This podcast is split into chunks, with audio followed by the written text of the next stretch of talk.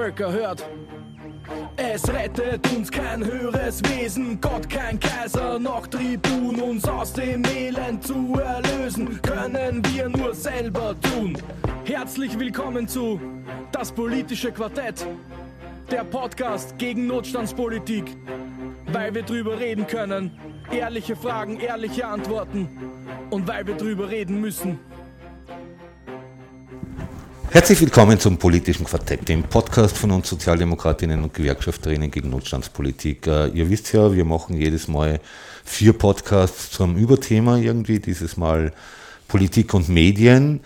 Die ersten drei Teile waren schon zu hören, können selbstverständlich dauerhaft nachgehört werden auf unserer Website und auf die Podcatcher. Wir haben uns zuerst einmal damit beschäftigt, wie schaut momentan die aktuelle Medienlandschaft in Österreich aus, wie hat sie sich entwickelt, was hat es für Geschichte, im zweiten Teil natürlich dem gegenübergestellt, es gibt nicht nur diese profitorientierten, angeblich unabhängigen Medien, darüber in Wirklichkeit nur Klassenkampf von oben fürs Kapital machen, irgendwie, also alles andere wie unabhängiger Journalismus und deswegen hat die Arbeiterinnenbewegung im Verlauf ihrer Zeit ganz viele eigene, insbesondere Zeitungen aufgebaut, wovon viele wie unsere traditionelle Arbeiterzeitung leider aus verschiedensten Gründen das Zeitliche gesegnet haben, haben uns dann im dritten Teil mit neueren entwickelt, obwohl so neu sind sie auch wieder nicht mehr, mit neueren Entwicklungen beschäftigt, also den Social Media, auf denen jeder und jede von uns selber aktiv werden kann und seinen Beitrag zu gesellschaftlicher Veränderung leisten kann und wo wir uns heute damit beschäftigen, wie wir uns eigentlich vorstellen, also einerseits Medien nutzen können im Interesse der Arbeiterinnenklasse und wie wir unsere sinnvolle Medienpolitik vorstellen. An den Mikros für euch sind heute Dieter, Stefan, Gerhard und Axel. Jo, fangen wir vielleicht an. Ich meine, es gibt ja in Österreich traditionelle Medienpolitik, da gibt es Medienförderung an bestimmten Kriterien, die sind von Land zu Land, also jetzt nicht in Österreich, aber zum Beispiel in Schweden kriegst du schon horrende Medienförderung, wenn du nur 2.000 oder 3.000 Abonnenten hast. Sowas gab es in Österreich nie. Dafür kriegt irgendwie jedes Drecksbladel irgendwie eine Förderung, irgendwie, auch wenn es irgendwie überhaupt nichts verkauft, sondern nur irgendwie Klopapier gratis auslegt in permanenten U-Bahn-Stationen. Ist das eine sinnvolle Medienpolitik? Absolut nicht. Was wäre die Aufgabe der Politik hinsichtlich der Medien? Was wäre eine gute Medienpolitik? Eine gute Medienpolitik wäre das, wenn die Politik die Rahmenbedingungen schafft dafür, dass Medien vielfältig sind. Ja? Äh, dass Medien unterschiedliche Interessen auch vertreten können und wahrgenommen werden können. Und nicht äh, jenen, wo sozusagen die Kapitalinteressen sowieso schon dahinter sind und äh, dafür sorgen, dass sie gehört werden, dort auch noch das Geld hinzuführen, ja, über Inserate zum Beispiel. Also zum Beispiel, ja. wir sollten Medienförderung kriegen. Zum Beispiel, ja. Wieso nicht, ja. ja.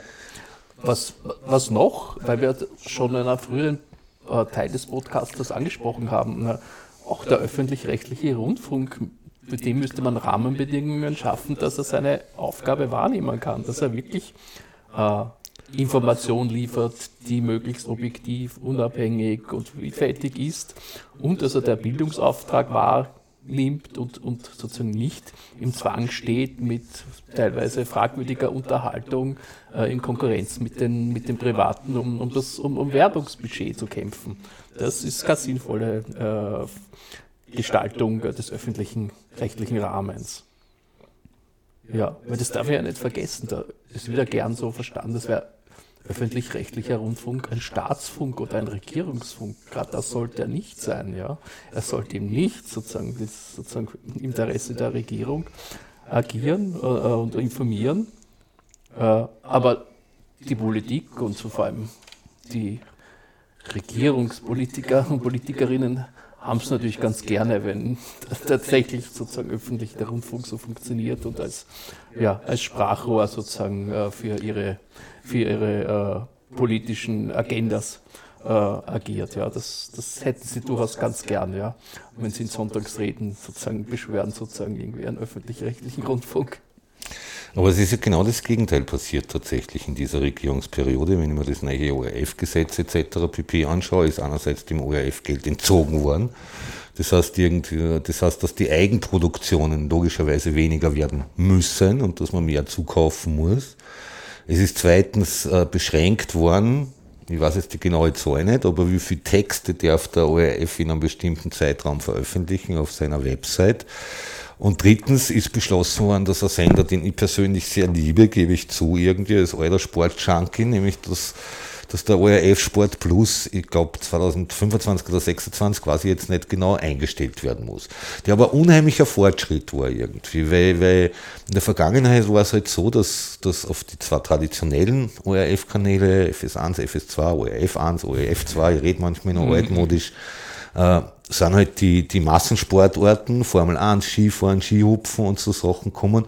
Und auf einmal hat es die Möglichkeit gegeben, für ganz viele Menschen, die sich für andere Sportarten interessieren, insbesondere auch im Bereich des Behindertensports, tatsächlich eine Plattform gegeben hat, wo diese Sachen ihren Platz gehabt haben alle irgendwie. Und zwar ist jetzt völlig egal, ob das jetzt um Biathlon geht, was mir total taugt. Auf einmal sind Schwimmweltmeisterschaften übertragen worden irgendwie, was was, was in Österreich früher total undenkbar war. Da gibt es wahrscheinlich weniger Sportarten, die mehr Menschen beherrschen wie Schwimmen. Auch wenn ich weiß, dass in letzter Zeit oder gerade durch die Pandemie äh, viel weniger Menschen schwimmen gelernt haben wie in der Vergangenheit, aber trotzdem, es gibt, es gibt in Österreich sicher viel mehr Menschen, die schwimmen können, als Menschen, die Skifahren können zum Beispiel. Also da gibt es ja natürlich, oder, oder zum Beispiel Radrennen irgendwie, Volleyball irgendwie, ganz ein einfacher Sport. Übrigens, der weltweit am meisten verbreitete Sport, da wenn man das vielleicht irgendwie bei uns nicht glauben möchte, weil in Österreich glaubt man ja Skirutschen, ist es tatsächlich, dabei gibt es vielleicht in Wirklichkeit ein Prozent von der Weltbevölkerung, die Skifahren kann, aber 20 Prozent, die Volleyball spielen können oder so. Ja, also in Wirklichkeit ist das genau in die falsche Richtung gegangen, meiner Meinung nach. Und alternative Medien ist es definitiv massiv schwerer gemacht worden, ähm, öffentliche Förderungen zu bekommen. Es hat ja einige Beispiele gegeben von, von sei es jetzt Frauenzeitungen oder ähnliches, denen zum Beispiel die Medienförderung entzogen worden ist und die es deswegen einfach nicht mehr leisten können haben, die deswegen rein ins Online gegangen ist, weil eine Website kannst du ja tatsächlich relativ billig machen, aber wenn es irgendwie was drucken lässt oder erst recht, wenn das noch per Post verschickt werden muss, dann kommen schnell einmal ganz schöne Beträge zusammen. Du sprichst ganz was Wichtiges an, die Presseförderung wäre gerade so ein Instrument, das diese Vielfalt äh, herstellen könnte. Ja. Aber gerade die Presseförderung ja, macht in Wirklichkeit dann einen Bruchteil davon aus, was über, über Werbebudgets, über Inseratbudgets äh, sozusagen an Medien gelangt. Und dadurch sozusagen wird die Vielfalt eben nicht gefördert, sondern im Gegenteil, es wird jenen, die ohnehin schon äh, durchs Privatkapital äh, sozusagen Vorrangstellung haben, wird dann nochmal über Inseraten noch weiteres Geld zugeschoben und ihre Macht verfestigt. Aber die Presseförderung funktioniert doch in Wirklichkeit ein Stück weit genauso wie der größte Posten im EU-Budget, nämlich die Landwirtschaftsförderung, also die Agrarförderungen. Die, die eh schon die meiste Kohle haben, kriegen am meisten hinten nachgeschmissen. Sprich, die Krone kriegt sicher das Vielfache wie eine unbekannte Kleinzeitung, die vielleicht doch noch irgendwie ein paar Prosamen kriegt.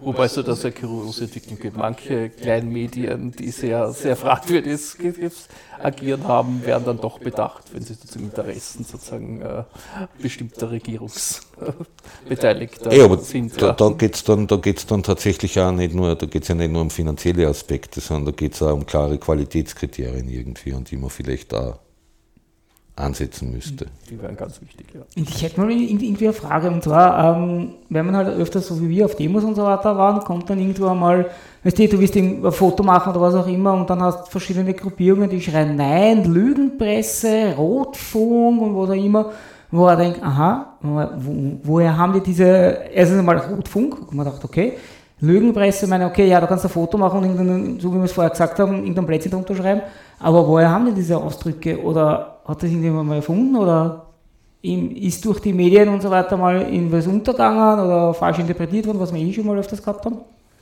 Durch stetige Wiederholung werden natürlich auch, wird auch Sprache schafft Gedanken. Mhm. Ja? Und das ist natürlich äh, teilweise, teil, ich muss sagen, teilweise nicht, nicht ausschließlich, aber gesteuert und gewollt. Mhm. Ähm, also was jetzt gerade bemerkbar ist, ist zum Beispiel dieser Ausdruck Volkskanzler. Ja, der, der, der, Herr Kickel und die Seinen bezeichnet sich selber als kommender Volkskanzler, äh, wohl wissend natürlich, dass das NS-Terminologie ist. Ja. Also das ist äh, durchaus äh, nicht nur rechtsradikal, das ist faschistoid.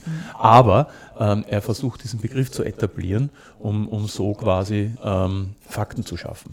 Und genauso mit anderen, mit anderen Begrifflichkeiten ist das in der Vergangenheit genauso passiert. Und warum nicht auch, und wenn wir heute darüber reden, äh, wie können wir Medien für uns nutzen, denke ich, ist es auch notwendig, auf unserer Seite her Begrifflichkeiten zu etablieren. Ähm, und das müssen jetzt gar nicht neu erfundene Worte sein. Auch wir können natürlich sehr gerne auch äh, Dinge, äh, uns auf Dinge beziehen, die es in der Praxis ja gibt, nur oft, oft nicht benannt werden. Und wir haben öfters schon äh, von der politischen Klasse und auch vom Kampf der politischen Klasse gesprochen. Und das Wort Klassenkampf ist ja durchaus auch in unserer eigenen Bewegung in manchen Bereichen durchaus verpönt. Ich verstehe gar nicht warum, weil Klassenkampf passiert, auch wenn er zumeist von oben geführt wird. Äh, aber der Punkt ist der, äh, wir haben durchaus, finde ich, den Auftrag auch medial, diesen Begriff wieder zu, zu ähm, wie sagt man, wie sagt man, ähm, Zurückzuholen? Zurückzuholen, ja, genau. Ja. Äh, nicht nur den, es gibt viele Dinge, die, die, wir, die wir durchaus auch, wo, wo, wir, wo wir auch durch Sprache Realitäten schaffen können. Nämlich wir müssen ja in die Köpfe der Menschen, wir müssen ja schauen, dass wir das Bewusstsein auch für, für ähm, unsere Anliegen, für die, die, die Interessen der arbeitenden Bevölkerung ähm, schaffen. Und das werden wir mit, mit Sprache schaffen, durchaus, als Teil davon, nicht ausschließlich, aber als Teil. Und auch da ähnlich wie schon im vorigen Podcast äh, erwähnt, haben uns die Rechten durchaus was voraus. Die haben das professionalisiert, also was die Begrifflichkeiten angeht. Und dass dann solche Begrifflichkeiten wie Lügenpresse und, und solche sich durchgesetzt haben in ihrem Spektrum, in ihrer Bubble, in ihren Bereichen, überrascht eigentlich überhaupt nicht. Die haben ja auch Geschichte. Gerade die, die, gerade die Begriffe Rotfunk, Lügenpresse, Systemmedien. Systemparteien. Systemparteien, auch politische Klasse, weil es gibt keine politische Klasse, es gibt soziale Klassen. Das sind lauter Begriffe, die die Nazis geprägt haben und die heute wieder verwendet wurden, die insbesondere im Zuge der sogenannten Covid-Proteste, weil gegen ein Virus kannst du schwer protestieren, okay. ähm, sind sie wieder massiv in die Breite der Bevölkerung gegangen, wo sie vorher nur in einer relativ engen Bubble. Und, und sie machen es sehr geschickt. Ja? Also was noch vor wenigen Monaten die Covid-Pandemie war, wo sie sich draufgesetzt haben auf das Thema und quasi als einzige Alternative dargestellt haben und somit auch Denken beeinflusst haben. Jetzt da geht's los mit den Traktorenproteste in Deutschland, wo die AfD ganz dick da ist und auch hier versucht, das zu unterwandern. Nicht nur die AfD, das sind wirklich, wirklich Du hast ja recht, ja. Die AfD kennt man, das, deswegen habe ich sie jetzt genannt. Also das heißt mit anderen Worten, es geht darum, dass sie, dass sie sehr geschickt verstehen, ähm, Dinge, die passieren, zu instrumentalisieren. Und das ist natürlich mit Sprache, mit solchen Begriffen, die du erwähnst, Stefan, ähm, am einfachsten möglich. Weil durch das stetige Wiederholen und durch das Etablieren dieser Begriffe du natürlich auch Meinung schaffst, Bewusstsein schaffst und im schlimmsten Falle faschistoides Bewusstsein. Dieter, du sprichst ganz was Wichtiges an äh, hinsichtlich der Sprache. Das muss man wirklich eingestehen, dass die konservative und auch die neoliberale Seite über Jahrzehnte das wirklich systematisch durchgezogen hat mit ihrer Begrifflichkeit äh, äh, Gerhard, die Vorherrschaft zu erlangen. Der Herr Schüssel hatte eine eigene Mitarbeiterin, die Begriffe für ihn erfunden hat. Die Frau Glück war das. Die Pensionssicherungsreform, die nichts anderes war als eine Pensionszerstörungsreform. Genau. Dieses Wort Pensionssicherungsreform stand aus ihrer Feder. Das heißt, es, der hat eine eigene Mitarbeiterin gehabt, die sich Worte überlegt hat. Ja, also, also der Seite ist absolut bewusst gewesen, sein, gewesen, wie man mit Sprache manipuliert und wie man Dinge so benennt, dass sie schön klingen, wenn sie auch nicht schön sind. Und in der Hinsicht muss ich sagen, ist die Linke auf dem Nachteil, weil sie dann oft den Fehler macht, dass sie die Begrifflichkeit der anderen Seite nimmt und aufgreift, aber versucht, sie sozusagen in eine andere Richtung zu lenken und aber wir, die in der Medientheorie sagen, man ist da schon auf verlorenen Posten, wenn man das tut, weil man sozusagen im Framing der anderen ist, dann ist man schon im, im mhm. Hintertreffen. Man mhm. muss dann sozusagen seinen eigenen sozusagen begrifflichen Rahmen schaffen, um auch seine, seine, seine Ideen und Vorstellungen äh, verständlich rüberzubringen. Das Problem ist ja oft irgendwie, und das herrscht da in unseren Kreisen total oft, aber diese Begriffe kann man nicht mehr verwenden, die taugen heutzutage nichts mehr irgendwie. In Wirklichkeit haben uns die von den Rechten weggenommen worden und wir sind so deppert, uns das irgendwie gefallen zu lassen, irgendwie, dass diese Begriffe angeblich böse sein. Aber jetzt stellt sich schon aber die Frage für mich, Medienpolitik haben wir gehabt. Welche Medien brauchen wir? Was müssen wir in Medien, egal ob es jetzt die traditionellen sind, Zeitungen, Fernsehen, Radio, mittlerweile ja Internet oder Social Media, was müssen wir dort tun, um unsere Ideen, um unsere Sicht der Welt, um, um, um unsere politischen Ziele so hegemonial machen zu können, wie es momentan kapitalistische Ideen sind. Als erster Punkt fällt mir mal ein, man muss auch aufpassen, wenn man äh, durch sozusagen die Vorherrschaft, äh, sozusagen und immer stärker werden der sozialen Medien äh, auf die klassischen traditionellen Medien äh, zu stark setzt. Da muss man nämlich sehen, in diesen Medien, ja, äh, die sind unter wirtschaftlichen Druck, ja, die haben Eigentümer, die ihre Profite haben wollen und die nicht wollen, dass die Profite schrumpfen. Und äh, wenn die Profite gefährdet sind, dann wird halt mit Personalabbau reagiert. Ja, also in den traditionellen Medien sind die Redaktionen äh, ausgedünnt worden, was bedeutet, dass die Qualität dieser journalistischen Arbeit nachlässt. Ja, heute muss ein, eine Journalistin, ein Journalist äh, in einem Printmedium äh, nicht nur schreiben, sie sollen fotografieren, sie sollen Videos drehen und die Social Media Postings machen und und und. Und das kann natürlich nicht in der gleichen Qualität geschehen, als sozusagen, wenn man sozusagen in einem Bereich spezialisiert ist. Und deswegen machen es Copy and Paste bei APA-Meldungen. Und das hat zur Folge, dass einfach ein Redakteur, Redakteurin heute gern sozusagen auf Pressemeldungen zurückgreift, auf PR-Meldungen und die einfach unhinterfragt übernimmt. Also Recherche wird immer weniger möglich. Oder man, man, man hat dann eben, eben so, so, so, Meldungen, wer war das, glaube ich, der, der uh, George Michael oder irgendwie, war, war in Österreich, sollte in der Stadthalle spielen, wurde krank, AKH, super, und irgendein Österreicher oder was auch immer schreibt, hey, super Konzert, super tolle Leute, und die lesen das alle so, ey, Entschuldigung, eh, so, so, sogenannte Fake News, nein, das stimmt nicht, der war im, äh, war im Spital. Aber das, was, was mir gerade eingefallen ist, nicht nur Begrifflichkeit, sondern was, was teilweise eben über die jetzigen modernen sozialen Medien funktionieren, sind sogenannte Fleischschnobs. Zum Beispiel hat einer probiert, in Deutschland an, an, an Fastfood-Laden, sagt er, den will er ausfressen, schreibt das seinen Freunden, die verbreiten das und plötzlich sind bei dem Fastfood-Laden irgendwo von irgendeinem Bahnhof 5000 Leute und die bestellen und bestellen und bestellen. Und er denkt sich, oder, wieso wird das, das Scheißladen nicht leer? Ganz auch, weil ich sagen, ich habe die Vorräte dafür, aber das funktioniert. Oder was wir gehabt haben, Lichterkette rund ums äh, äh, äh Parlament oder so. Das hat auch funktioniert. Die haben geglaubt, da kommen 100 Leute oder so. Die zwei, glaube ich, Mädels, was das veranstaltet haben, da waren über 5.000 bis 10.000 Leute. Sogar die Wiener Linien haben die Ringlinien einstellen müssen, weil sie gesagt haben, weil so viele Leute da waren. Also, wenn einmal kurzfristig was ist, ja, das funktioniert. Das funktioniert teilweise auch bei uns. In Wirklichkeit ist ja die Medienvielfalt total eingeschränkt. Wenn ich mir das zum Beispiel anschaue, ich kriege ja zum Beispiel immer einen Pressespiegel bei unseren Kollektivvertragsverhandlungen in der Sozialwirtschaft, das sind schnell einmal 300 Seiten irgendwie und dann fangst du an zum Durchschauen und hast 80 Seiten lang immer wieder die gleiche Meldung vielleicht mit einer bisschen einer anderen Unterschrift oder ein oder zwei Zeilen gekürzt irgendwie. Nur sie sind halt aus 80 verschiedenen Medien irgendwie und es steht immer wieder das Gleiche drinnen irgendwie. Also insofern schon ein Appell an uns selber. Schaffen wir neue Inhalte und das, was du gesagt hast, Stefan, verbinden wir sie mit Aktivität. Inhalt allein ist total super, aber man muss die Menschen auch emotional erreichen irgendwie. Und was momentan was momentan irgendwie gerade im Zuge von Homeoffice, von, von, von Videokonferenzen und so ein aktueller Stand der Bildungsforschung zum Beispiel ist, ist schon sehr klar, diese Online-Medien taugen gut, um Wissen weiterzugeben, aber sie taugen überhaupt nicht, um Solidarität zu erzeugen, um Kollektive zu erzeugen.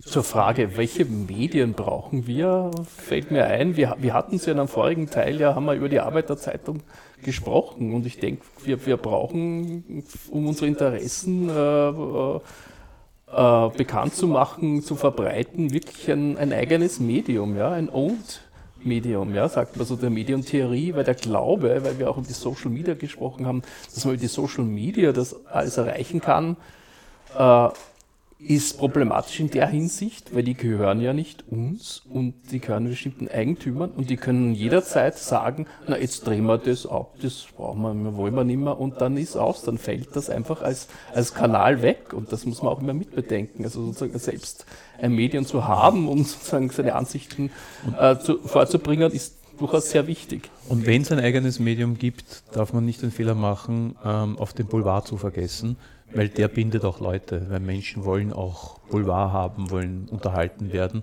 und damit sind dann die politischen Inhalte, die ja das eigentliche, der eigentliche Zweck sind, auch leichter nehmbar und leichter transportierbar. Ich glaube tatsächlich, wir brauchen alle Medien, mhm. weil es quasi für jedes ein Zielpublikum gibt. Und genau das, was wir jetzt gerade machen, ist das beste Beispiel dazu irgendwie. Viele von uns kommen aus einer politischen Tradition, wo es um das geschriebene Wort geht. Und dann kommt der Genossin und sagt, erst, mach mal einen Podcast. Mach mal einen Podcast des Sozialdemokratinnen und Gewerkschafterinnen gegen Notstandspolitik. Habe ich gesagt, Podcast, interessiert das irgendwen? Ich habe noch nie mein Leben angehört.